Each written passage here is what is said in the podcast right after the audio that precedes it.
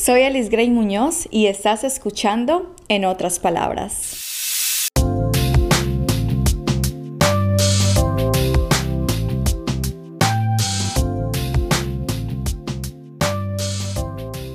Este último mes noté un patrón en las redes sociales, en las propagandas de la televisión y cuando estaba navegando por internet. Y es que casi todas las publicaciones se trataban de cómo reinventarse uno como persona para lograr una mejor versión en este año nuevo. De cómo ahorrar más dinero para crear una estabilidad financiera, de cómo crear el hábito para comer mejor y hacer ejercicio. Y todo eso me parece genial. Pero hablando con unas amigas, llegamos al tema de lo vacías que son estas motivaciones a veces. Y es porque se nos olvida buscar primero lo más importante. Hoy empezamos una serie de cuatro semanas donde seremos transformadas por Dios, porque no podemos olvidar que Él y solo Él tiene la capacidad de transformar nuestras vidas. Claro, si estamos dispuestas. Entonces vamos a sumergirnos en la Biblia para juntas aprender algunas disciplinas que podemos aplicar en nuestra vida devocional, en el hogar, en nuestro crecimiento personal y en nuestro ministerio. Este será un viaje emocionante.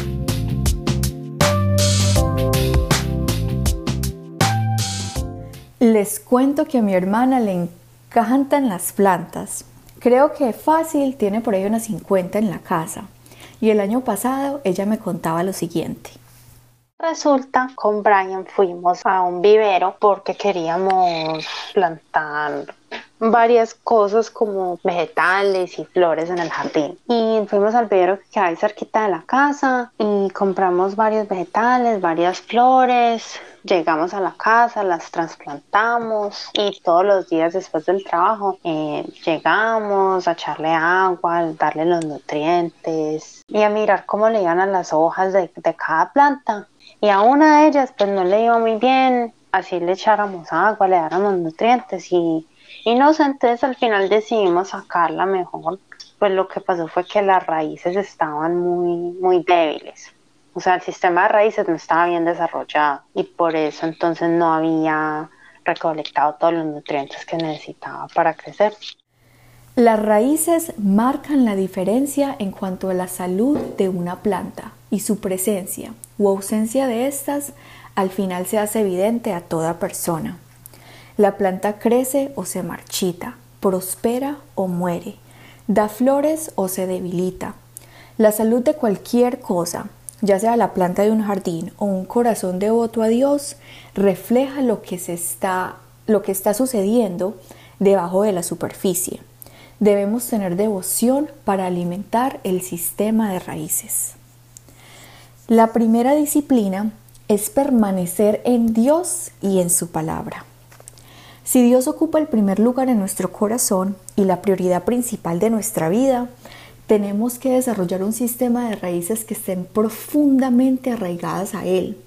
Al igual que una planta que tiene sus raíces escondidas bajo la tierra, nosotras, cuando estamos a solas con Dios y fuera de la vista pública, debemos recibir de Él todo lo que necesitamos para vivir una vida abundante. Pero a veces pensamos que es al contrario, que lo más importante es el tiempo que se pasa en público. Y es que tal parece que nosotras estamos rodeadas de personas todo el tiempo, ya sea en el trabajo, en la universidad, en las integraciones de la iglesia, en los estudios bíblicos, pero la realidad es que cuanto mayor sea la proporción de tiempo que se pase en oración, en meditación y en lectura de la palabra, mayor será la efectividad, el impacto y el poder de nuestras vidas. ¿Qué sucede cuando nosotras separamos tiempo para estar con Dios en oración y estudio? Recibimos, somos alimentadas y crecemos. Entonces, cuando tenemos un sistema de raíces sólido, también podemos obtener la fuerza necesaria para estar firmes a pesar de las presiones de la vida. Estarás pensando, Alice, eso suena muy bueno y todo, pero ¿cómo aplico esto a mi vida diaria? ¿Qué podemos hacer nosotras para ponernos en una posición en la cual Dios pueda darnos crecimiento a cada una? Lo primero es desarrollar el hábito de acercarnos a Dios. Esto sé que es mucho más fácil decirlo que hacerlo, y he aprendido que las buenas intenciones no nos llevan muy lejos. Debemos ser firmes con nosotras mismas y tener un objetivo habitual. Esto se hace planificando bien el tiempo. Como mujeres, estamos acostumbradas a programar, planificar muchas actividades, ya sea en la familia, en el trabajo, con los amigos o en la iglesia. Nosotras sabemos planificar un sinnúmero de eventos y cuando se trata de nuestro tiempo con Dios no debería ser la excepción. Piensa en el dónde y en el cuándo. Por la mañana, cuando todavía todo el mundo está eh, durmiendo, quizás durante el almuerzo en tu oficina, por la noche después de poner los niños a dormir. Una vez sepas cuál es el momento indicado, habrás tomado el primer paso. Y es que lo bonito de todo esto es que por medio de la oración terminamos bendecidas nosotras. Aparte de lograr una comunión más profunda con Dios, la oración aumenta nuestra fe. La oración provee un lugar donde dejar nuestras cargas. Los problemas y las tristezas son una realidad de la vida. Y sabiendo esto, a veces no sabemos manejarlas más allá del versículo en la Biblia que nos instruye a dejar toda la ansiedad y carga en Dios. Esto se hace por medio de la oración. La oración también nos da confianza para tomar decisiones. Déjame te pregunto, ¿cómo tomas tus decisiones? Yo sé cómo tomaba las mías y se resume en una palabra. Las tomaba basada en mis sentimientos. A veces si estaba muy cansada, tenía una semana muy ajetreada y alguien me llamaba y me decía, Ali, ¿será que nos puede colaborar con esto?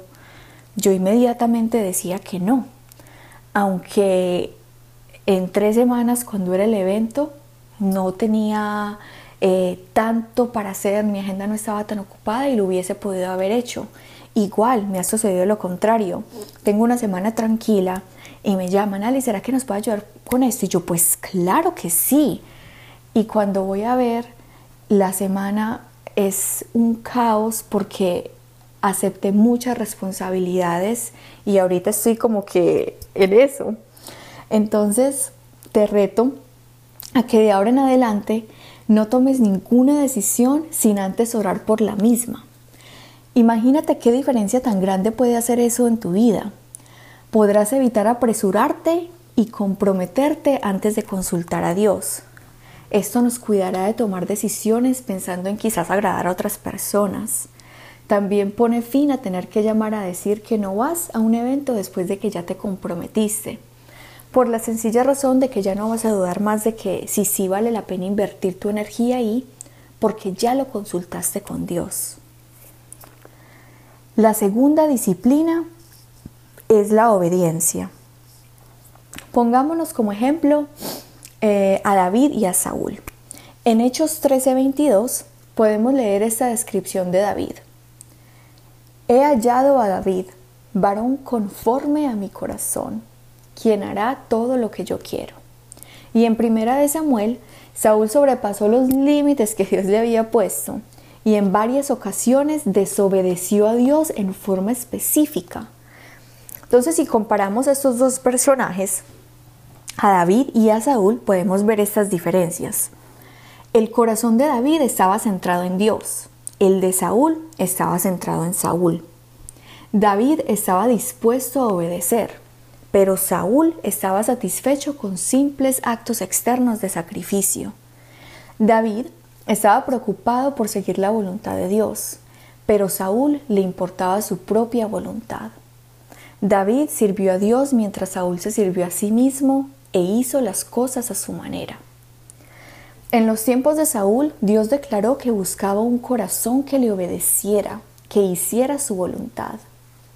¿Esas palabras describen tu corazón? Te animo a lo siguiente. Describe el tipo de mujer que desearía ser en lo espiritual de aquí a un año. Aunque es Dios por medio de su gracia que nos da la fortaleza que necesitamos, es necesario poner de nuestra parte. Somos nosotras las que decidimos lo que hacemos y no hacemos. Si oramos 5 minutos al día o 30 minutos al día. ¿Te das cuenta de que en un año podrías atacar esa área débil de tu vida cristiana y obtener la victoria? Imagínate qué tipo de transformación ocurriría en nuestro corazón si pasáramos cada vez más tiempo a diario acercándonos a Dios. Te reto a que si aún no estás donde quieres estar en tu relación con Dios, que hagas algo al respecto. Aparta el tiempo necesario, ponlo en tu calendario, porque eres tú la que decides. Es necesario que empecemos a preparar nuestro corazón para lo que viene. No olvides seguir la página de Instagram, arroba en otras palabras, guion bajo podcast. Y suscribirte al podcast en esta plataforma, calificar y dejar tus comentarios. Hasta la próxima.